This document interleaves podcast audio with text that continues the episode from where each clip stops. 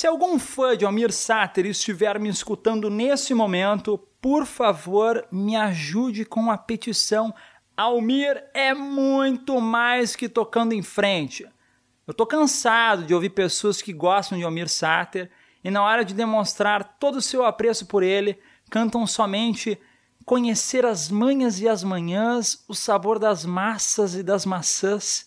Chega! Que mané mãe e manhã! O povo parece que só escuta single, que canta em chalana, trem do Pantanal ou até molejo, mas por favor, aceitem que massas e maçãs também entram em decomposição.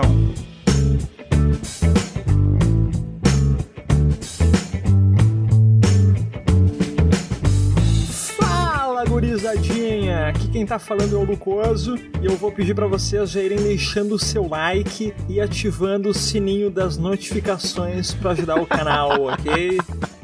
Eu pensei aonde que ele tá indo com esse Lucoso, cara. Aonde, aonde ele quer chegar. Ficou bom? Ficou, ficou legal, cara? Ficou bom? O, o, o, Lucoso tem a aprovação de vocês dois? Tem, a partir de agora é Lucoso. Mas, mas você tem que já emendar num vamos bater 10 mil likes, que se der 10 mil likes eu faço alguma coisa. Botar uma meta. É, botar uma meta. Se curtir esse vídeo, dá um joinha, tem que ter isso, senão... Se curtir, dá pra ver que o Marcelo é mais velho, quando ele manda umas dessa, né? Ah, dá, dá pra ver que eu não vejo YouTube, né, cara? Desculpa, gente. É, tudo é coisa de jovem. Eu gostei do termo joinha pro like, achei muito mais. Não, peraí, peraí, mas não, não é invenção minha isso, isso existe. Existe? A galera chama de joinha o like? Eu já vi vários vídeos assim, né? deixa o joinha aqui embaixo. É de 2006, 2007, né, Marcelo? pode ser, pode ser. Ah, desculpa, gente, tudo bem. Eu vou, vou me retirar então, desculpa. Eu, como adulto, eu só vejo Netflix. Eu vou lá fazer o que eu deixei de fazer fim de semana então, tá bom? Beijo. Pô, cara. Caramba, pô, sério que vocês preferem Netflix que YouTube? Com certeza. Não. Bah, meu. Eu prefiro podcast e alguns canais do YouTube. Mas assim, ó, realmente, o YouTube ele tem muita coisa ruim, mas é, é, o, o, YouTube é uma biblioteca, cara. É uma biblioteca da, da modernidade aí, da, do século XXI. É, eu, eu, acho, assim, ó, sempre que tu for procurar, é o Google de vídeo, cara. É o Google de vídeo. É isso. Tu pode procurar qualquer coisa ali que ele vai te dar uma resposta. Eu discordo, porque eu procurei os 50 segundos vazados de Doctor Who e não achei no YouTube. Eu queria muito ver o vazamento de Doctor Who pra ver como vai começar o Doctor Who esse ano. Vai, vai vir ainda, bebê. Espera. Cara, mas é, o YouTube ele é incrível, porque quando eu editava podcast, eu procurava sound effects no, no YouTube e eu achava. Olha só. Tipo, é, é uma, uma mídia de vídeo e eu achava sons, entendeu? Era bizarro, mas tudo bem. Mas eu não gosto, não sou, eu não sou muito fã de YouTube, não. Não, tem até a gente sabe podcast no YouTube, né? Tipo, é muito versátil sim, o que, que eles sim, oferecem sim, ali. Sim, o YouTube vai acabar com o Facebook. Pode ser. É, eu acho mais fácil o Facebook da Cabo, que agora tá lançando Instagram vídeo, né? Não, não é muito impossível. Eu, eu só queria dizer que eu sou o Beber, eu sinceramente achava que a gente estaria discutindo a, a falta de. E que o Marcelo, na verdade, está gravando lavando a louça porque sobrou louça do fim de semana pra lavar. Não, não tô, gente. Tô aqui bem quietinho, tá? Mas depois eu tenho que lavar a louça. Mas a louça Agora eu tava tá pensando. a louça tá lá. Quietinho também. Quietinha também. agora, agora, eu tava pensando agora, cara, quando surgiu o YouTube, surgiu. Não, não quando surgiu, mas tem sempre aquela discussão de uma mídia vai estragar, vai acabar com a outra, né? Tipo, jornal, internet, rádio, enfim, podcast. Codorna etc. vai acabar com podcast, é isso aí. É, mas a, aí quando, quando surgiu o YouTube, eu lembro de falarem que a televisão ia acabar, né? E aí o que, que as televisões fizeram? Colocaram um, aplicativo de YouTube na TV. Ah, verdade. O tema do episódio de hoje eu vi na minha televisão, cara. Eu achei demais isso. Eu achei incrível. Ah, tu viu na TV? Pô, aí Ah, sim, cara. tá falando da TV aparelho físico, né? Isso, TV aparelho físico, isso mesmo, isso mesmo. Eu, cara, demais, incrível. Primeira vez que eu faço isso e, e recomendo. Já pra deixar o ouvinte, então, por dentro, inteirado do que, que vai ser o, o programa de hoje, nesse último final de semana, eu não sei se... Programa datado, vinheta agora, né? Porque... Esse é um programa datado. Nesse último final de semana, eu pedi pro Beber e pro Marcelo assistirem um documentário que eu de vez em quando assisto. Eu assisto porque me faz um bem danado. E é o tipo de conteúdo que puxa a tua rotina da tomada e te faz refletir sobre como é que tu tá levando a vida, né? E olha que link, o documentário está de graça no YouTube. Exato. Com, no vlog do Lucoso. Deixa o link pra galera no, Acho que tem como deixar o link, né, bebê? Dá, dá pra deixar o link do documentário. Que fala dele? É, o documentário se chama Eu Maior. Ele nem é tão antigo assim, ele é de 2013. E o que, que é o Eu Maior? É um filme sobre autoconhecimento que reúne entrevista com um professor de yoga, atriz, líder comunitário, fotógrafo, psiquiatra, filósofo, cientista, surfista. Enfim, são várias pessoas com experiências de vida completamente diferentes e que passam uma mesma mensagem. E qual essa mensagem, Marcelo? Ah. Ah. tô brincando. Esse tipo de jogada é foda, né, cara? É complicado. Não, não, não, é sério. complicado. O cara joga batata quente no colo do outro. assim. É porque eu, eu, eu, tive várias interpretações ao longo da, da- do documentário, cara. Então eu não acho que seja uma mensagem única, assim, mas eu acho que a importância de você viver agora, de buscar terminar a, a sua jornada na, na Terra, na vida, de um modo melhor do como tu começou ela, sabe? Mas eles têm visões diferentes que se complementam e se intercalam. É legal que as visões diferentes se conversam, né? Elas se conversam e, e, e tu acha que por mais que as pessoas tenham experiências completamente diferentes na vida delas, tu acha que de alguma forma aquilo ali, em algum ponto, vai cada um para um lado e tem e, e em muitos aspectos elas se convergem. Parafraseando Roberto e Erasmo Carlos, é preciso saber viver. Eu acho que é isso que o, o documentário passa. É Titãs também isso, né? É, é Eles Titãs, cantaram depois, né? Isso. Não, eles cantaram depois, não, na, na Acho deles. que é perto dos anos 2000, ali, acho que 98 por ali eles gravaram. Você sabe que essa música, ela foi inspirada numa canção do Elvis Presley. Essa, essa é uma saída de pauta que vale a pena. É. Que música. É, It's Over, é a música do, do Elvis. Cara, eu fiquei surpreso voltando ao documentário que a gente tava discutindo a pauta, né? Tipo, ah, segunda-feira vamos gravar um episódio diferente. Daí o Beber perguntou, tipo, ah, alguém tem sugestão de documentário? Cara, o Lucas nem esperou e escreveu Eu Maior. Não, não, não, não. A gente, a gente optou essa porque o Lucas é o que menos tinha tempo entre nós três. Não, também, Aí, ah, mas. vamos pegar o que o Lucas já assistiu, então. Mas foi bem rápido, né? Ele não pensou muito, pelo que eu vi. Ou, ou eu vi a mensagem depois, tava lá já, mas foi muito rápido, assim. Eu tenho comigo dois documentários que eu adoro. Eu Maior e um outro do Rubem Alves, que é o Professor dos Espantos. Depois, se quiserem assistir esse também, a gente pode gravar um podcast sobre isso. Mas enfim, continua, Marcelo. Ah, não, porque agora é assim, né? Agora tudo que tu quer a gente grava sobre, né? Ah, agora Caramba. acabou o livre-arbítrio. é o Lucas Cast. Foi interessante ver o Rubem Alves no documentário, assim, eu fiquei triste. Pô, a frase dele é bem, bem forte, né, cara? Tipo, a última dele, pô, a última não, mas da, da- da primeira aparição dele. Pode, pode falar sobre, hum, tipo, frases, pode, né? Eu acho que no comentário que, que a galera pode... Mas vamos lá, vamos. O documentário tá público aí, o pessoal pode ver. V- vamos começar assim. Vocês gostaram do documentário? O Lucas ama o documentário, o documentário da vida dele, né? O Marcelo. Cara, eu gostei, gostei sim. Assim, eu, eu... É algo que eu penso bastante, independente de ver documentário ou não, é algo que, que tá presente na minha vida, assim, e em alguns momentos eu senti documentário dando voltas em si mesmo, assim, sabe? Mas eu não acho isso inválido, porque, assim, é, tu pode pegar mil pessoas falando sobre o tema e as mil pessoas vão ter sempre coisas interessantes a acrescentar sobre autoconhecimento e tal, sabe? Agora, eu achei ele um, um pouquinho longo demais. Mas tudo bem, isso é uma coisa minha. Mas é muito bom. É, apesar de tudo, eu gostei bastante do recorte dele, assim, que ele fez. Achei bem dividido entre as diferentes pessoas. Mas quando eu comecei a ver o documentário, eu fiquei tão, sabe? Sabe quando o gato fica. Fica nervoso, assim, a primeira impressão que eu tive do documentário é quando ele pega e coloca com a ciência como algo diferente das outras coisas, como algo separado. Não como algo separado, mas tipo, ah, existem quatro grandes alas, só uma da ciência. Tipo, eu odeio esse tipo de percepção da ciência, sabe? É, eu acho que é totalmente desnecessária. Mas conforme o documentário avança, eu percebo que não era essa a intenção dele. E aí eu começo a entender, ok, ele usou isso só como justificativa pra poder incluir, não. Então vamos falar com artistas, vamos falar com cientistas, vamos falar com líderes religiosos, vamos falar com pessoas de áreas diferentes, com compreensões de mundo diferentes. Pra saber o que, que eles pensam sobre autoconhecimento, o que, que eles acham que é importante pra vida deles, ou pra vida como um todo, né? Pra o que, que eles fazem quando estiverem vivos.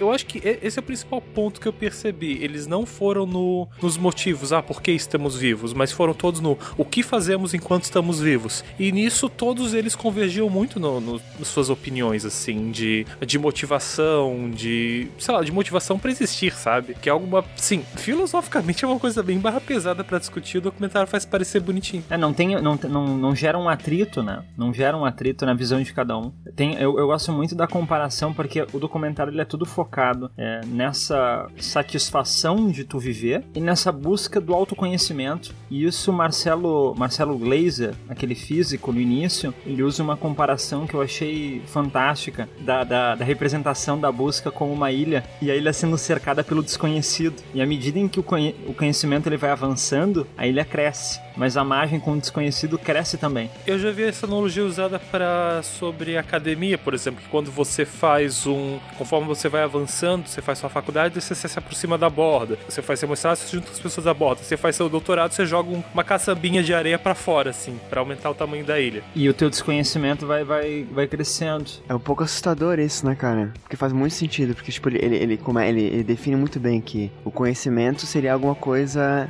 infinita, né? Isso, isso. Se ele... É. Porque tu pensa assim, se não fosse infinito, né, uma hora ia acabar o... a dúvida, né? Mas não, como a gente acredita que as coisas mudam e não há nada absoluto, as coisas vão, variando de fato, então tu vai crescendo essa borda e, cara, cada vez mais dúvida. É incrível, é incrível. Aí eu fico pensando, tipo, é óbvio que, por exemplo, em séculos passados, as dúvidas do ser humano eram bem menores que as nossas hoje em dia. Porque eles tinham menos uh, conhecimento, menos acesso às coisas, menos ferramentas, menos, menos tempo, menos, menos dúvidas, sabe? E isso é muito complicado, porque às vezes a gente. A, a, eu não sei vocês, mas sabe aquela questão? Acho, acho que foi John Lennon que falou que, que a ignorância é uma benção, alguma coisa assim. Isso pode ser associado a qualquer pessoa, eu acho. Já essa frase. Bom, eu, eu já vou procurar, procurar no, no, no, no, pensador aqui. Mas, tipo, eu fico em dúvida, assim, cara, de quanto mais a gente descobre, é óbvio que isso traz uma coisa muito positiva pra gente, que é chegar mais longe, é ter mais claridade, mais, mais, mais conhecimento, né? Mas também nos faz ver que tem muito mais pra ser descoberto e talvez mais dúvidas. E mais dúvidas podem fazer a gente ser mais infeliz, sabe? Eu fico meio em dúvida nessa de o quão bom. Óbvio que é bom, no final das contas é positivo, mas o, o, o quão bom é ir atrás de mais conhecimento, sabe? Eu sei que é meio meio, meio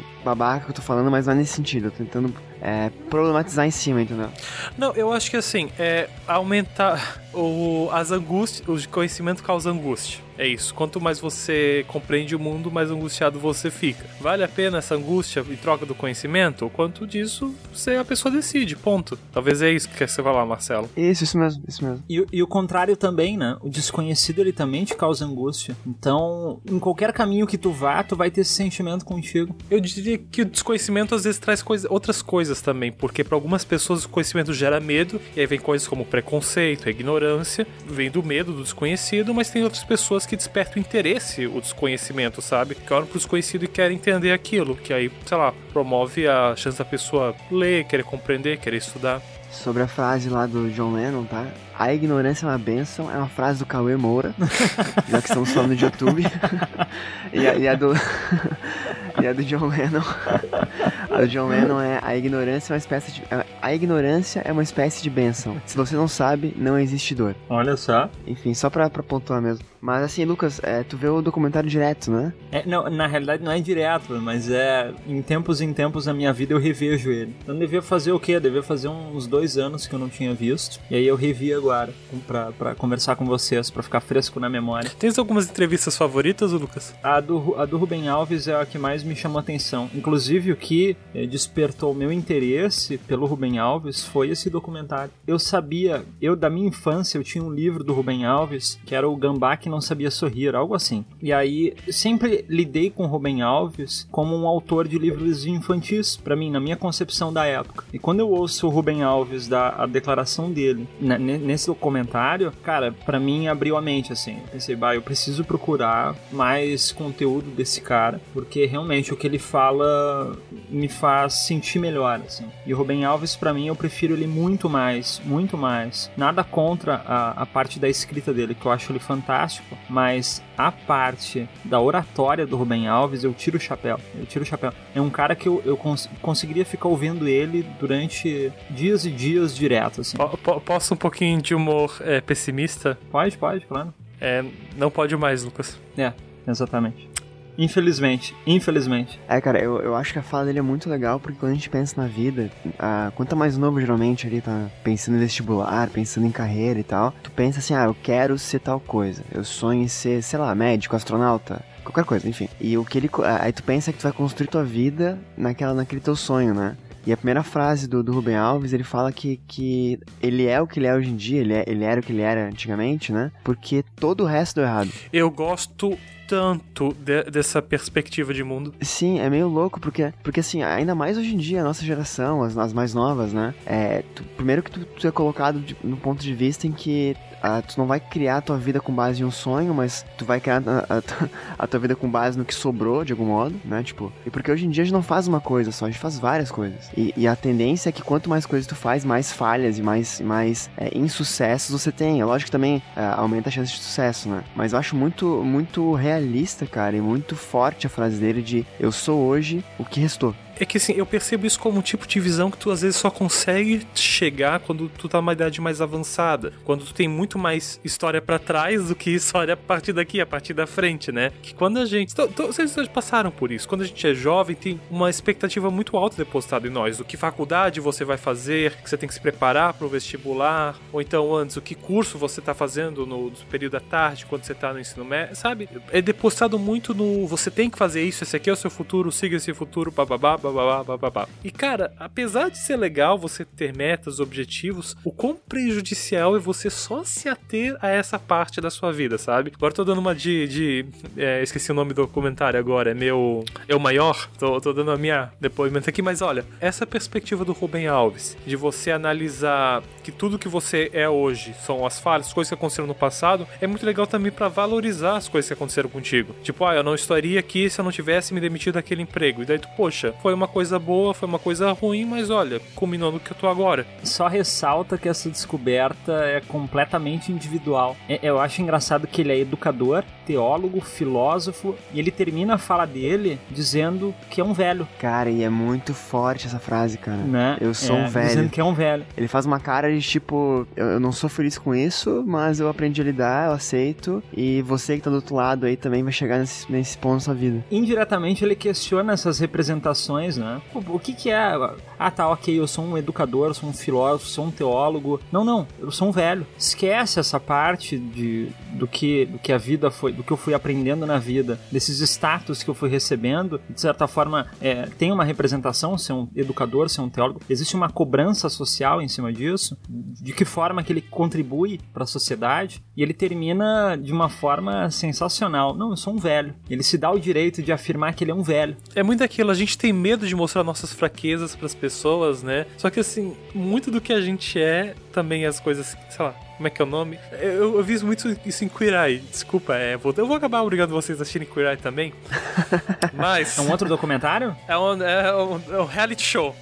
O Lucas traz documentário Bebê só fala em reality show. Mas sobre ser aberto também com as nossas fraquezas, né? Que na nossa cultura a gente tem muito isso. A homem não pode mostrar suas fraquezas, a gente não pode se mostrar frágil para quem a gente tá, para as pessoas que estão próximas ou para todo mundo, né? Nunca pode mostrar sua fragilidade. Quando mostrar-se frágil, mostrar que você também é uma pessoa com fraquezas, te torna tão humano e te torna tão conectável com as outras pessoas. Então, então essa frase, eu sou velho, tipo, é assumir, cara, é isso que a vida chegou. E você vai chegar também. E aí tu tem uma coisa que você vai se relacionar com ele em qualquer momento. Porque você sabe, entra muito conflito, né, com a realidade da mortalidade da vida, brevificitude. É, quando tu expõe uma fragilidade tua, as pessoas tendem a se identificar com aquilo ali. E no seu momento mais particular, eu acho que elas se identificam. Porque quando tu tá no meio social e tal, todo mundo é feliz, né? Quando tu tá em galera, todo mundo quer ser feliz e tal. Quando você tá nas redes sociais. É, exatamente. Tu, tu quer mostrar só o lado bonito da vida. E o lado bonito da vida, dessa beleza toda da felicidade,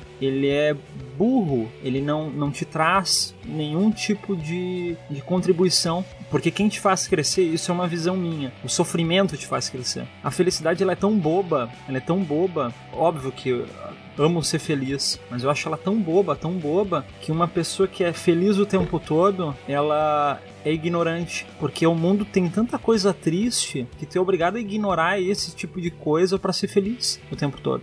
É muito isso. Uma pessoa que é, é, feliz o tempo todo não, não vive na realidade, parece. E outra, ser feliz o tempo todo também desvaloriza o valor da felicidade. Eu acho que ter a felicidade como algo tão breve. Eu acho que é a Marina Silva que fala isso, né? É, alguém falou isso. Que ter a felicidade como algo tão breve, tão passageiro, faz a gente valorizar ela. E é, a Marina Silva ela comenta que é, ser feliz o tempo todo é, é tu não valorizar os. É, se todo mundo fosse feliz o tempo todo. Ninguém saberia o que é felicidade, né? Isso, você não saberia o que é felicidade. É muito complicado. Eu, eu não gosto muito dela, mas ela falou outra frase legal também que eu achei bem bacana: que quando tu se descreve para alguém, tipo, ah, eu, Marcelo, sou assim, que tu não tá sendo sincero, porque aquilo é o como tu quer que as pessoas te vejam, não é como você de fato é. Então, que a gente não pode se definir. A, a gente tem que. A gente tenta se autodefinir, a gente tenta se conhecer, mas é muito difícil através dos nossos olhos, nosso olhar interno, assim, conseguir isso. Que é meio tendencioso, sabe? Então acho que de repente é muito mais fácil um outro uh, falar alguma coisa sobre você e você realmente ver que, que tem razão ali do que na, nas suas próprias palavras e definições, né? Eu fiquei pensando muito nisso e na frase da felicidade, realmente, que é aquela questão de claro e escuro, né? Da, da, da a dualidade, assim, as coisas não existem sozinhas, né? Se não fosse a, a tristeza, não, não, não, haveria alegria. Se não fosse a infelicidade, não haveria felicidade e, e vice-versa, né? Então, uh, não que a gente tenha que, que adorar e, e, e se acomodar na infelicidade, no insucesso, mas a gente tem que valorizar também eles pelo tom de contraste que ele traz para as partes mais boas da vida, que é a felicidade, que é o sucesso, que é a alegria, né? Então acho que vai mais ou menos por aí mesmo, assim quando tá num momento ruim, pensar que as coisas podem melhorar em breve e aí tu vai gostar mais daquele momento de alegria. É por isso que eu gosto tanto daquela animação da Pixar, o, o Divertidamente, Inside Out. Cara, não vi ainda, cara. Não Nossa, vi ainda, Marcelo. Não. Ele, ele fala muito disso. É se não a melhor, melhor animação da Pixar. Cara, eu vou tentar assistir hoje, cara. Vou tentar assistir hoje, prometo, sério, eu tô, eu tô bem atrasado. Vale muito a pena. Tu vai ver que que, a, que o tema dele principal, a mensagem que fica, é que a, existe uma valorização da tristeza no filme, que não é só a felicidade que, que importa. Eu falei importa agora, e eu lembrei de uma frase do Cortella na, no Eu Maior. O Cortella tá muito bom nesse documentário. Muito legal, né? Que ele fala que ser importante é diferente de ser famoso, né? Porque ele falou que o, o, que ele mais almeja na vida dele é de chegar no final da na vida e ele se sentir importante. E quando ele se for, ele, ele quer fazer falta, porque as pessoas importantes fazem falta. E ser importante é quando alguém importa para dentro de si, te carrega. Eu achei essa explicação sensacional. É, de, de portar, né? De portador, né? Isso. É, é incrível, cara, é incrível. E que você não precisa ser famoso para ser importante, você pode ser importante na vida das pessoas próximas de ti. Ô, Beber, tu perguntou pro Lucas a, a entrevista que ele mais gostou. E tu, cara, como é que foi? Teve alguma que tu gostou mais e tal? Cara, surpreendente. A Monja Coen eu já conhecia, mas nunca tinha consumido nada dela. Eu gostei bastante da entrevista dela. A do Cortella também gostei muito, a do Ruben Alves eu gostei muito. Eu acho que a gente citou assim as principais. Também tem uma entrevista, agora eu não lembro, essa hora eu não tava acho que assistindo, eu tava fazendo, tava na cozinha com meu fone de ouvido sem fio, mas wireless, tem uma entrevista que eu não sei, a mulher tá falando que chegou pra ela uma senhora de idade, sofre abuso por conta do marido, então ela não podia fazer nada em prol da causa feminista. E aí a mulher falou: não, você pode falar para as próximas gerações. E, e, essa coisa de tipo, ficou para mim do quanto às vezes a gente se vê incapaz de fazer uma coisa, mas dada a perspectiva, eu também poderia apontar coisas para as pessoas que às vezes se sentem incapazes. Então, é um pouco da percepção de que o que a gente vai talvez importar para as outras pessoas, o que a gente vai deixar marcado, imprintado no outro, não é o que a gente espera, ou não é o que a gente quer. Essa cena, só para elucidar para o ouvinte, era uma senhora que, que reunia outras outras mulheres, né, para falar sobre feminismo, sobre conhecimento de corpo, se valorizar, porque as mulheres nesse contexto onde ela vivia se definiam como posse de um marido, posse de um filho, posse de, sabe? Isso no sertão ela fazia, acho que no sertão pernambucano. Isso, então as mulheres não se reconheciam como, como sujeitos, sabe, de suas próprias vidas, né? E aí ela fala, ela palestra, ela, ela, ela faz esse tipo de reunião com, com algumas mulheres e uma começou a chorar, tipo, ah, eu sou velha, né? É tão bonito que tu fala, eu não vou conseguir pôr em prática porque eu já tô casada há tanto tempo, já tenho filhos, netos, meu marido não vai mudar a opinião dele, eu não vou ter como mudar a minha vida. E aí foi nesse contexto que essa, eu não lembro o nome dela também falou, não, mas tu pode mudar a vida das tuas filhas, dos teus netos, né? Tu pode passar esse tipo de conteúdo para eles, para que as próximas gerações estejam melhores do que a sua, do que a nossa, entendeu? E o mais foda foi, mim foi é que ela ia, sei lá, ela tava 30 quilômetros para chegar onde estavam os trabalhadores, para falar com as trabalhadoras rurais sobre esses assuntos, sabe? O quanto, sei lá, os intelectuais progressistas às vezes seguram o conhecimento na sua mão e ficam discutindo só em seus grupinhos e não estão dispostos a levar isso pro proletariado, que é quem importa, ter essas discussões. O, o conhecimento às vezes ele é usado para inflar o ego, né? De mostrar que eu sei mais do que você ou né? E a pessoa que não que detém o conhecimento e repassa isso, eu acho isso de, de uma importância muito maior do que, do que realmente você guardar o conhecimento para si. Eu, eu queria ressaltar também do, duas outras entrevistas, cara. Uma de uma astróloga, que eu não, eu não vou lembrar o nome de todo mundo, que é muita gente, né? Impossível. E ela fala uma coisa porque uh, às vezes pensa assim, ah, qual é o sentido da vida? E ela deixa uma frase bem legal que, cara, é, depende da época da vida que tu tá, porque são vários sentidos, não é um só, sabe? Aí ela comenta, ah, eu já, já quis, já quis me, me formar, já quis constituir família, já quis amar um homem, já quis ser mãe, já quis, sabe? E, e isso é uma coisa importante porque às, às, vezes a gente acha que é uma coisa única e não é, né?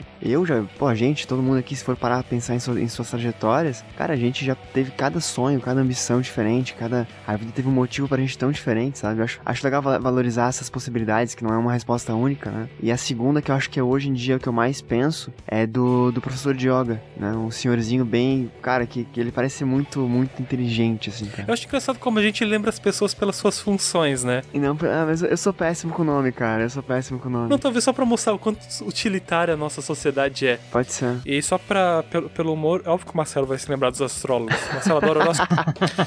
não, pior que quando ela apare... Aí foi um momento de choque cara. tinha muito astrólogo nesse documentário. Mas quando, quando ela apareceu, quando ela apareceu, eu pensei assim, cara, pronto, agora vai, vai falar de, de, de signo, de planetas, influências, e ela vai divergir de todo mundo. E aí, né, é, valorizando o que o Lucas falou antes, não, cara, ela entra no, é uma visão diferente de tudo, e ela entra no, no, na, na, barca, assim, ela segue o fluxo das ideias que estão acontecendo até então. Ela não é divergente, ela é convergente ali, sabe? Achei bem, bem, bem bacana. Tem, cara, e é demais, é demais, é demais, é demais. E ele fala uma coisa muito sensata também, né? Dos erros da vida e tal. Que, que casa um pouco também com, com o Ruben Alves. O, a, a questão do, do, do cara do, do, do, cara do senhor da, da yoga, que eu não vou lembrar o nome dele, cara, que vergonha. Ele falando que o ser humano, cara, ele não é um corpo, né? Que o ser humano ele tem um corpo, né? E, e, e aí eu, eu, eu, lembro, não sei se teve alguma frase nesse sentido no documentário, não vou lembrar também, mas de, de, de cara, eu tenho familiares meus, são bem velhinhos, e eles se veem como crianças ainda, entendeu?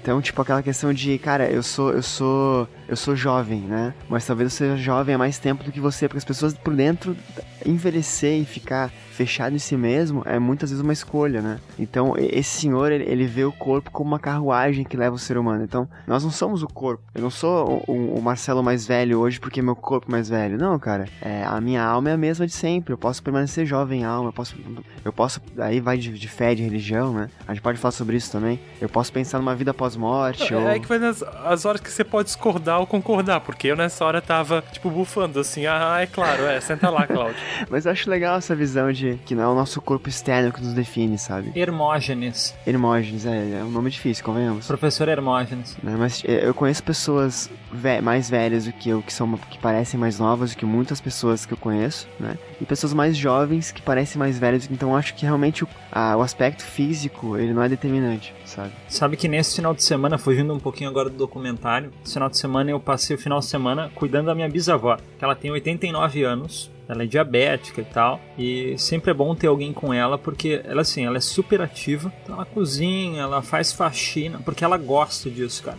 Eu acho que é o que mantém ela viva. É o sentido da vida para ela, talvez. Então ela, ela fica sempre em função da casa, assim. Só que ela esquece boca de fogão ligada e tal, então tem que tem que estar tá de olho, tem que sempre estar tá cuidando. E, e aí eu sentado com ela numa na janta de sábado para domingo, a gente comendo, tomando café e tal. E aí eu, eu decidi perguntar para ela, porque ela tem 80 89 anos, né? Eu perguntei, pô, mas tu se sente com 89 anos? Ela falou, não, não. Ela falou que para ela é como se ela estivesse na adolescência dela ainda, sabe? A cabeça dela, ela não, não, não acompanha o corpo, assim, tu não, não envelhece.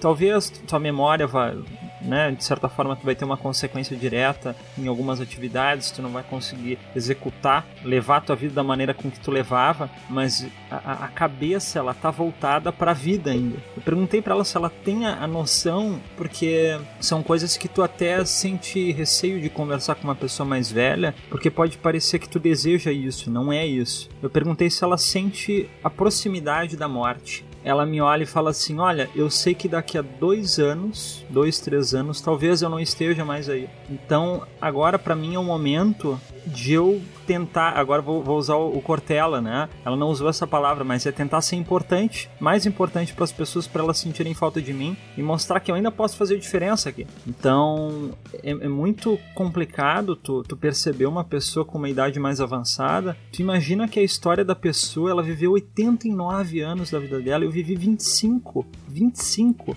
sabe? Ela perdeu o pai, perdeu a mãe, perdeu o filho. Toda a trajetória dela, as pessoas que construíram as histórias com ela não estão mais aí. Eu acho que é isso que torna tudo mais triste e mais pesado. Meu avô, ele comenta que uma vez ele perdeu um amigo dele, foi perdendo um monte de amigo de infância e tal. E aí, conversando com uma pessoa num café, a pessoa disse assim: Mas Rodolfo, faz novos amigos. E ele falou que para ele é muito difícil, porque por mais que ele faça novos amigos, ninguém vai conseguir lembrar de histórias com ele, as histórias que ele passou na infância, as histórias do colégio. Então, se, se perdem laços que torna tudo mais complicado. A, a, tua lembrança individual, ela é existe uma lembrança com tristeza e não mais tanta com felicidade. Né? Cara, Lucas, eu queria te, te parabenizar, cara, porque as perguntas que tu fez pra tua bisavó são perguntas que eu sempre quis fazer para alguém. E eu não tenho mais bisavó viva, né? Não, eu, não, eu, tenho pessoas velhas, mais, mais, mais velhas da família, né? Mas eu não tenho essa coragem, eu acho, de perguntar, sabe? De como é que tu se vê e tal. Eu tenho tanta intimidade com ela, porque ela é praticamente uma, uma segunda mãe para mim, vai. E, e, a gente é tão próximo um do outro. Eu, eu realmente perguntei porque era algo que, que eu tinha curiosidade de saber como é que talvez um dia eu vá, eu vá ter esse sentimento dela mais pra frente, se eu viver tanto quanto ela. Mas, pô, por que eu vou esperar 50, 60 anos da minha vida aí pra, para ter essa resposta. Não, mas é algo difícil de perguntar, né? Não sei, porque é, no teu caso não, mas eu tenho medo de ofender, medo de preocupar, medo, não sei, não sei. Sim. Eu não sei. Eu acho que depende muito da cabeça de quem de quem tá respondendo, né? Como é que a pessoa vai interpretar isso? É porque assim, eu não sei vocês, cara, mas é óbvio que mudam-se os cenários, mudam-se as obrigações, a rotina e tal, mas eu, eu acordo de manhã, eu me olho no espelho, cara, e eu vejo o mesmo Marcelo de quando eu tinha 8 anos de idade. É óbvio que, que eu aprendi muita coisa, eu mudei muita coisa, mas, tipo, eu não me sinto mais velho. Não me sinto, tipo, caraca, tu tá acabado, hein? Nossa, não. Ah, eu vejo que minha rotina hoje é mais corrida do que ela era quando eu tinha colégio e tudo mais, e faculdade, vestibular, e estudo, etc. Só que internamente eu me reconheço como a mesma pessoa. Lógico que tem algumas diferenças, né? óbvio, né? Mas né, eu me reconheço como a mesma pessoa, a mesma, a mesma unidade, vamos colocar assim. Não, eu, acho massa isso, essa capacidade, sabe? Eu não. Eu acho que eu tenho simplesmente falta de memória para conseguir ter qualquer identificação assim comigo do passado. Eu falei de 8 anos só pra, pra jogar baixo, né? Assim, mas eu ia colocar tipo 14, 15. Mas, por exemplo, tu, tu consegue sei lá, de manhã tu olha para si, tu consegue lembrar de tua trajetória que te leva desde os 14 até esse dia. É, não, não, é, eu penso, por exemplo, assim, cara, vamos, vamos, vamos até falar um pouco de Pink Floyd agora aqui, né? De Wish You Were Here deles. É, cara, eu, eu me olho no espelho, cara, eu reconheço as mesmas inseguranças, os mesmos medos, as mesmas dúvidas, e não que eu não tenha respondido essas dúvidas em alguns momentos, eu respondi, mas elas voltam, sabe? Tipo de, de é, insegurança, essa, essa questão, assim, é a mesma pessoa. Eu me vejo com as mesmas uh, mudou alguma coisa, mas mesmos valores, mesmas uh, pontos fortes, sabe? Eu, eu, eu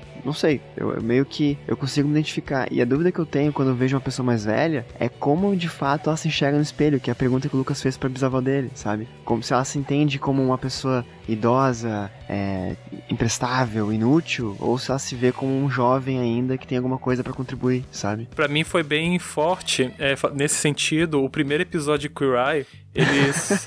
o, o personagem é um senhorzinho de, de 50 anos, mas ele se veste e coloca roupas como se ele tivesse 80, sabe? E tipo, e a frase dele no episódio inteiro é que vocês não podem consertar o que é feio. E, e é muito sobre percepção sobre si mesmo, e eu fiquei marcado assistindo Eye também. É bom. É porque assim, por exemplo, eu, eu, eu perdi meu pai faz um tempo atrás, né? Não vou entrar muito no mérito e tal, mas enfim. E, e depois de muito passar por uma, uma, uma, fase bem ruim na minha vida, de, de saudade, perda e tal, eu comecei a questionar e falando com amigos deles, coisas que, tipo, eu nunca tive coragem de perguntar pro meu pai, como o Lucas teve, né? Nesse medo de ofender, de repente, eu descobri que meu pai tinha os mesmos medos que eu, mas que a gente de algum modo trilhava o mesmo caminho. Eu acho que não, não eu e ele, acho que é uma coisa mais de humanidade mesmo, sabe? Aquele negócio de conectar na fragilidade, né? Nas coisas que a gente não, não mostra tanto. Isso, isso, isso, mas independente se eu tô no Brasil e, e a pessoa que tá nos ouvindo tá, sei lá, em qualquer, na Ásia ou qualquer outro continente do mundo, tá na Lua, sabe? Eu acho que a gente tem uma, uma, uma certa gama de, de, de pensamentos, de dúvidas que são universais. E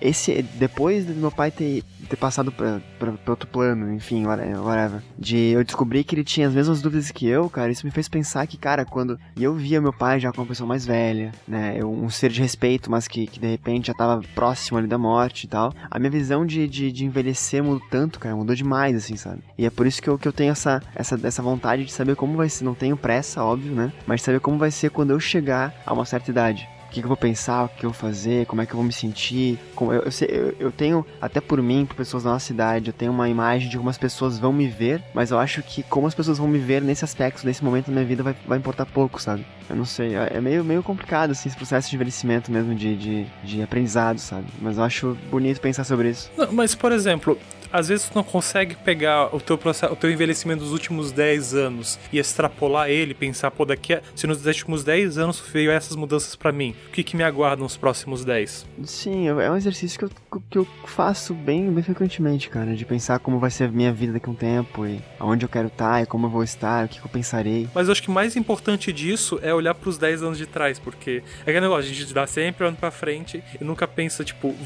eu faço muito de valorizar o por exemplo, ah, eu tô hoje aqui na cidade tal, do estado tal, numa viagem. Aí eu às vezes paro e olho, tá, o que decisões da minha vida me levaram para estar aqui nesse momento? E aí eu começo a olhar para trás e digo, eu não valorizei, não dei importância. Então, imagina as coisas que eu tô fazendo agora, eu não tô valorizando, então não tô dando importância, mas que daqui a 10 anos eu vou olhar e dizer, se eu não tivesse feito isso, eu não estaria nesse lugar aqui. É mais nesse sentido que eu pergunto, Marcelo, de tipo, fazer essa, essa jogada de 10 anos para frente e 10 anos para trás. Cara, eu, eu, mas eu faço bastante isso, eu realmente faço eu, eu, tô, eu tô num momento de, de autoconhecimimento bastante grande, assim, sabe? E passa por isso, como é, como é que eu cheguei aqui, tipo, tudo que eu já passei, o que cada, cada caso me, me cada lição me ensinou, sabe?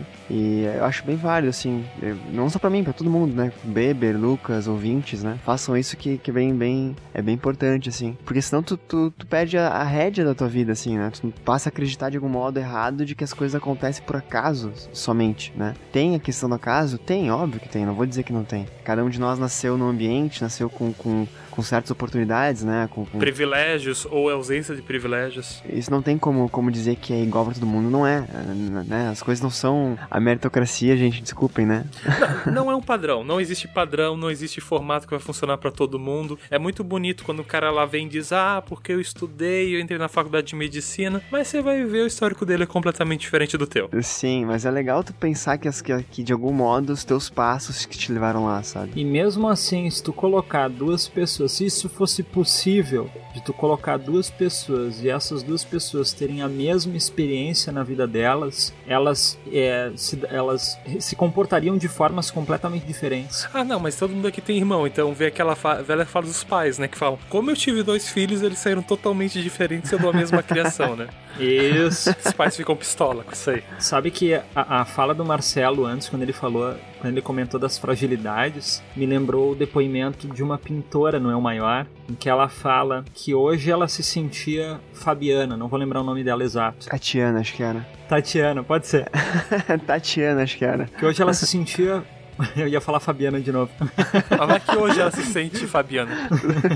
É, que hoje ela acreditava ser Tatiana, mas que não era isso que prendia ela na busca pela felicidade dela. Porque ela acreditava que, segundo a crença individual que ela tinha, a consciência, ela tava, a alma, o espírito estava é, é, existe a divisão né, do corpo e espírito. E ela, no, nos aprendizados dela, ela era muito mais do que Tatiana. Então, eu acho que é muito disso. Eu acredito nisso também. Por mais que a gente viva e tenha experiências muito próximas, a gente não tem só esse período. Eu não sou só Lucas. Eu sou muito mais que Lucas. Eu já fui André, Antônio, sei lá. Eu já posso ter sido tanta coisa. Então, eu acho que isso é importante de a gente tentar diferenciar as nossas perspectivas e formas de viver dentro da cada um na sua crença, mas tentar trazer sempre algo positivo do, do mundo. Não, eu, é eu, tenho outra leitura do que ela fala, na verdade, interessantemente.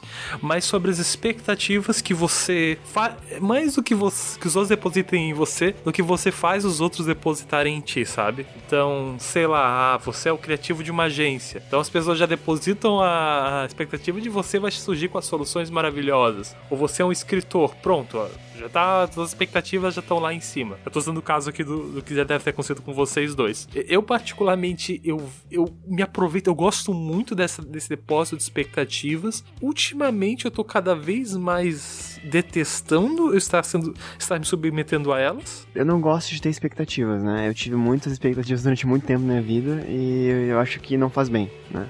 Então, essa, essa, é, mas é estereótipo também, né? Tu cria um estereótipo pra si mesmo e. Eu viro um personagem. É, tu vira um personagem de si mesmo, isso aí. Infelizmente, né? Isso aí eu acho que até chega a ser inevitável, assim. Eu tava lembrando agora aqui da, da, da, da entrevista daquele alpinista, cara, que eu achei fantástica a, a, contribuição dele. Do K2, né? Que ele subiu o K2. Só um pouquinho que eu já, já, já, já volto aqui, tô tocando o telefone, só um pouquinho. A do alpinista é uma das primeiras entrevistas, né? Do. É, eu acho que tá ali pelos 18 minutos por ali. Não cê, tenho certeza, mas cê, é bem no início. ah, o Lucas ah, está em 15 minutos e 13 segundos, porque ele já viu 10 vezes o documentário. Cara, não, não, não chega tanto, mas é bem no início. Olha, se eu, se eu me concentrar, acho que eu consigo lembrar pelo menos o perfil de todos os participantes do Queer Eye da primeira e segunda temporada da Netflix. Então, ó, eu não duvido de nada. E eu não tenho memória, Lucas. Sabe que a minha memória, ela é. Eu não vou te dizer que ela é seletiva, porque ela não é seletiva, mas eu tenho uma memória, cara, que é absurda. Eu lembro de coisa quando eu tinha. Quando eu era pequeno, assim, de creche. Tipo tanque. Tanque é uma memória antiga minha. E às vezes eu tô fazendo alguma coisa na rotina e surge uma memória de quando eu era pequeno, assim. Interessante, nunca me surge memórias que eu tinha esquecido, eu só,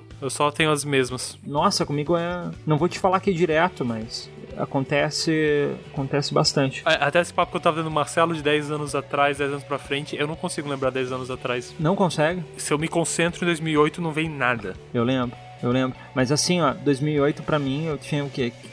15 é, anos, então eu consigo lembrar bastante coisa. Mas se eu tento lembrar coisas mais antigas, por exemplo, quando eu tinha 8 anos, eu não consigo puxar uma memória dessa época. Mas as memórias elas se despertam, assim. Então eu tô fazendo alguma coisa na minha rotina e desperto uma memória de um determinado período da minha vida. Mas não que se eu tentar lembrar, eu não consigo. Isso não. De tentar fazer um exercício para lembrar algo mais concreto, assim, com mais objetivo. Ah, quero tentar lembrar do meu aniversário de 5 anos de idade. Não consigo, não é assim. Não é assim que funciona. É, eu acho que se eu fizesse uma linha do tempo, assim, começasse a marcar as memórias que eu tenho, chegaria um momento que eu não teria mais nenhuma para lembrar. Eu conseguiria colocar todas no papel, fazendo um exercício assim, e a partir dessas eu não conseguiria, sei lá, nunca mais conseguiria ter. Ah, estaria num dia despertaria uma memória nova. Não, só desperta aquelas que eu já listei. É bem, tipo. É, bem seletivo mesmo. Eu selecionei essas para lembrar e foram essas que ficaram. Quantos anos tu tem, Weber? Tem 20, 24, 23? 24. Tá. Tua irmã tem quantos anos? 22, 21,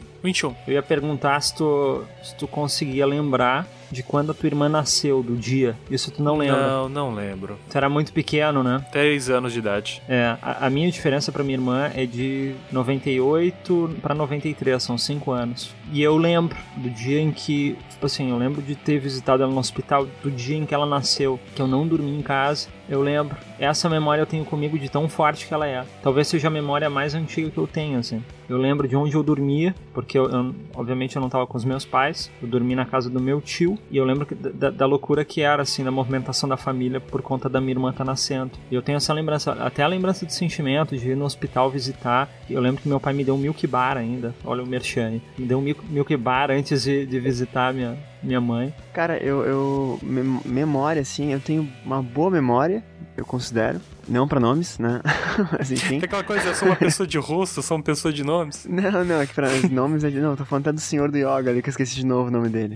Mas Hermógenes, acho que é. Hermógenes, né? Agora eu acho muito louco porque tem coisas que eu, que eu cara, eu, eu, acontecem comigo, eu penso, cara, eu vou levar pra sempre isso. Eu nunca vou esquecer. E às vezes eu esqueço. E aí quando eu tô com, com amigos meus de faculdade, amigos de infância, com vocês, com família, enfim, a gente tá conversando e do nada, uma, uma, uma coisa muito. Uma, uma lembrança, uma memória muito positiva me assola. E eu tenho vontade de sentar e absorver ela, entendeu? Porque eu não lembrava que ela tava lá, entendeu? Tipo, é tipo um soco, assim, sabe? Do caramba, cara, eu já passei. Nossa, aconteceu isso aquela vez, como eu esqueci. Aí você senta, quer ter um tempo para internalizar aquilo e ver se tu se agarra a ela para não esquecer de novo. Exato. E aí, como eu tô geralmente em local público e com outras pessoas, né? Que a lembrança não vem sozinha, assim. Às vezes vem. Aí eu sento em posição fetal e começo a gritar. Ah!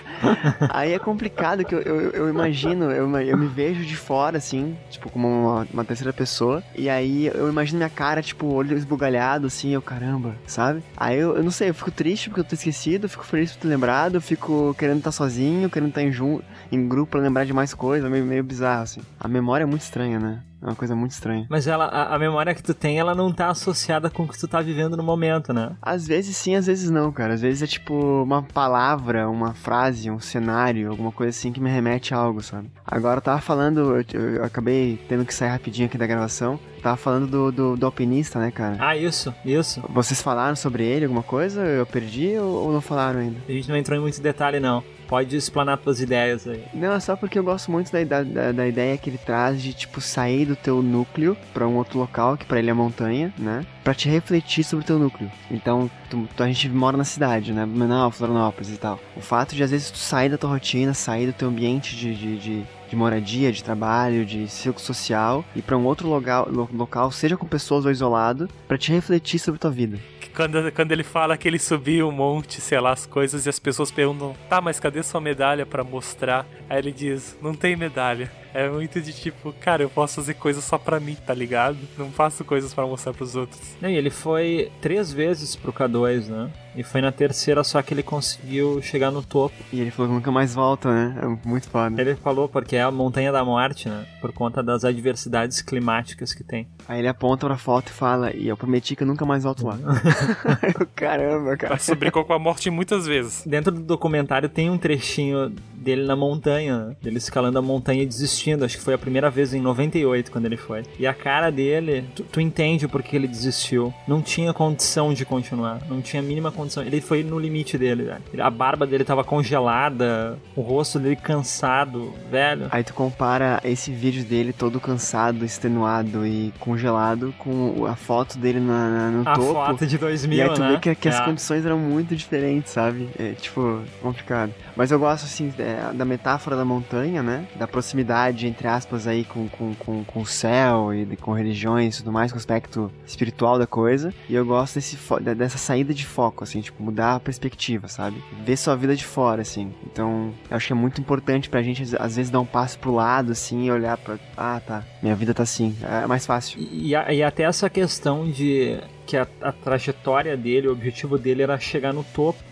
mas pro alpinista vale curtir todo o trajeto, né, de ter atenção com todos os desafios que vão acontecendo nesse caminho para ele chegar no topo com, com a tranquilidade que ele deseja. Então, e, e, é um comparativo com uma viagem, né? A viagem ela não começa quando a vida, né? Ela não começa realmente na, no que tu tá fazendo na viagem.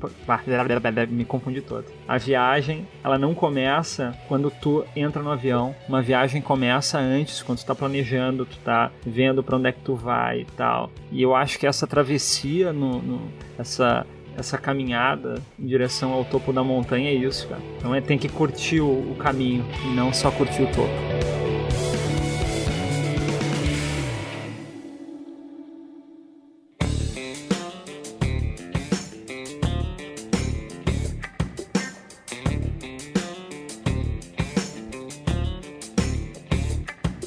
Cara, como é que vocês são? Nem sei se eu devo perguntar isso, enfim, mas como é que vocês são em relação à religião?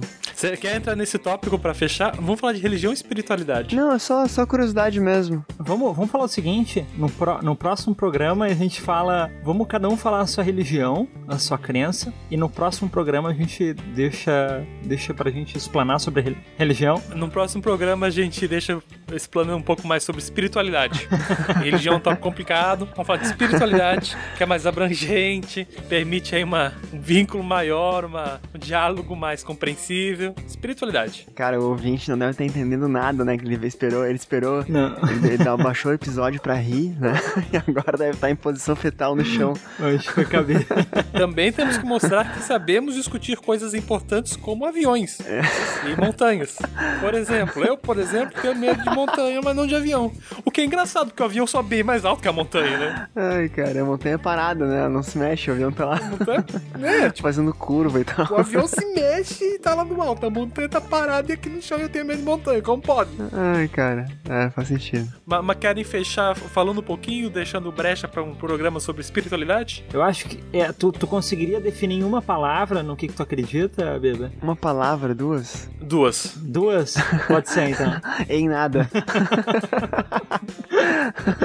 vai lá então, Beber, começa. E depois vai Marcelo e eu encerro. Então vou abrir meu Codorna Tchau aqui me despedindo, recomendando o documentário. Eu não gostei dele tanto quanto esse pessoal aqui. Eu acho que fica umas discussões um pouquinho é, longas demais. Mas eu acredito que quando eu for velhinho eu vou ser hippie. Então eu vou curtir esse tipo de, de bate-papo aí. é, sobre religiosidade, hoje eu não acredito. É, eu precisava de duas palavras, né? Eu acredito em nada. É, então, Eu acertei, caramba. Olha aí. eu sou uma casca vazia flutuando no universo. E eu gosto muito de pensar que as pessoas podem acreditar nas coisas que ela quiser, inclusive incentivo as pessoas a acreditarem, que é muito melhor do que viver sem nada. Pra não repetir as palavras do Beber, cara, em relação à espiritualidade, religião e tal, não tenho. Precisava de duas também. É, tipo, não, não que eu não acredito em nada, eu não tenho, né? Eu acredito em muitas coisas e varia, às vezes sim, às vezes não, enfim. É, como sempre, em cima do muro, né? Sobre o documentário, cara, acho muito válido, eu acho ele um pouco longo às vezes, uh, na, na, parte final, mais ou menos, ali. Ele se perde, pô, ele não, não se perde, ele, ele... É porque é um tema muito vago, né? E, e as coisas não, não, não dão uma resposta certa, as pessoas ficam falando, falando, falando, e como as pessoas entram em uníssono muitas vezes, fica mesmo meio que mais do mesmo, sabe? Então, mas é muito bom, acho que tem que ser visto. E é um documentário que eu vou tentar voltar a ele mais vezes, como o Lucas faz, assim. Eu gosto bastante desse tipo de mensagem e pensamento e tal. Então, recomendo. E qual a tua relação de montanha barra avião? Uh, cara, eu tenho medo de altura, então. Uh, acho que eu sofro mais no avião, eu aprendi a andar de avião. Né? Ai, classe média burguesa, né? É, classe média ascendente, né? Eu posso andar de avião, então eu aprendi. É, eu tive que aprender a andar de avião.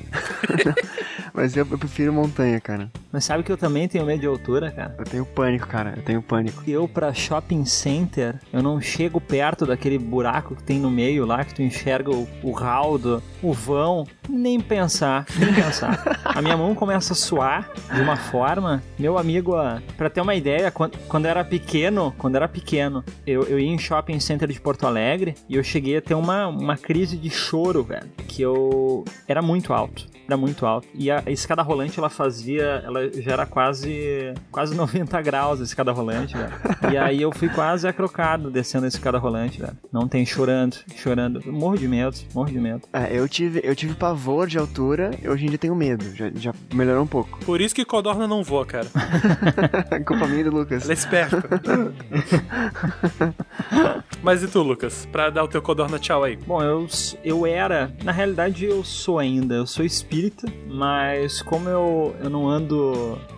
Eu, eu já estudei muito mais o espiritismo, a parte do kardecismo ali, mas hoje eu tô, tô meio afastado em função das práticas da rotina, assim. Então, não que o espiritismo ele se dissociou da minha pessoa, não é isso, mas é que eu gostaria de estar estudando mais do que eu posso hoje em dia. Então, mas eu, acredito que hoje eu, eu, eu lido com a vida de uma forma em que eu consigo trazer muito das, dos ensinamentos, das aplicações, porque o espiritismo ele começou com uma ciência, né? Então muita gente acredita que é uma, ele até ele se dissocia dessa questão religiosa, porque não é uma religião e é uma doutrina, existe uma diferenciação na nomenclatura e na classificação. Mas enfim, eu, eu até quando, quando geralmente quando me perguntam qual é a tua religião, eu digo que eu sou espiritualista, que aí abrange mais universos, porque eu não gosto dessa classificação, ah, eu sou kardecista, que existe uma, um embate muito grande entre as crenças. Ah, tá, ele é kardecista, e já existe essa classificação social. Mas aí a gente já tá dando spoiler do programa sobre espiritualidade, Lucas. Isso, isso, perdão, era duas palavras, né? É. Era no máximo duas. Então fica, vou ficar com espiritualista. Posso já com o pensamento, uma, uma dica de vida pro, pro nosso ouvinte? V vamos lá, vamos fazer um. É o Miguel Falabella agora.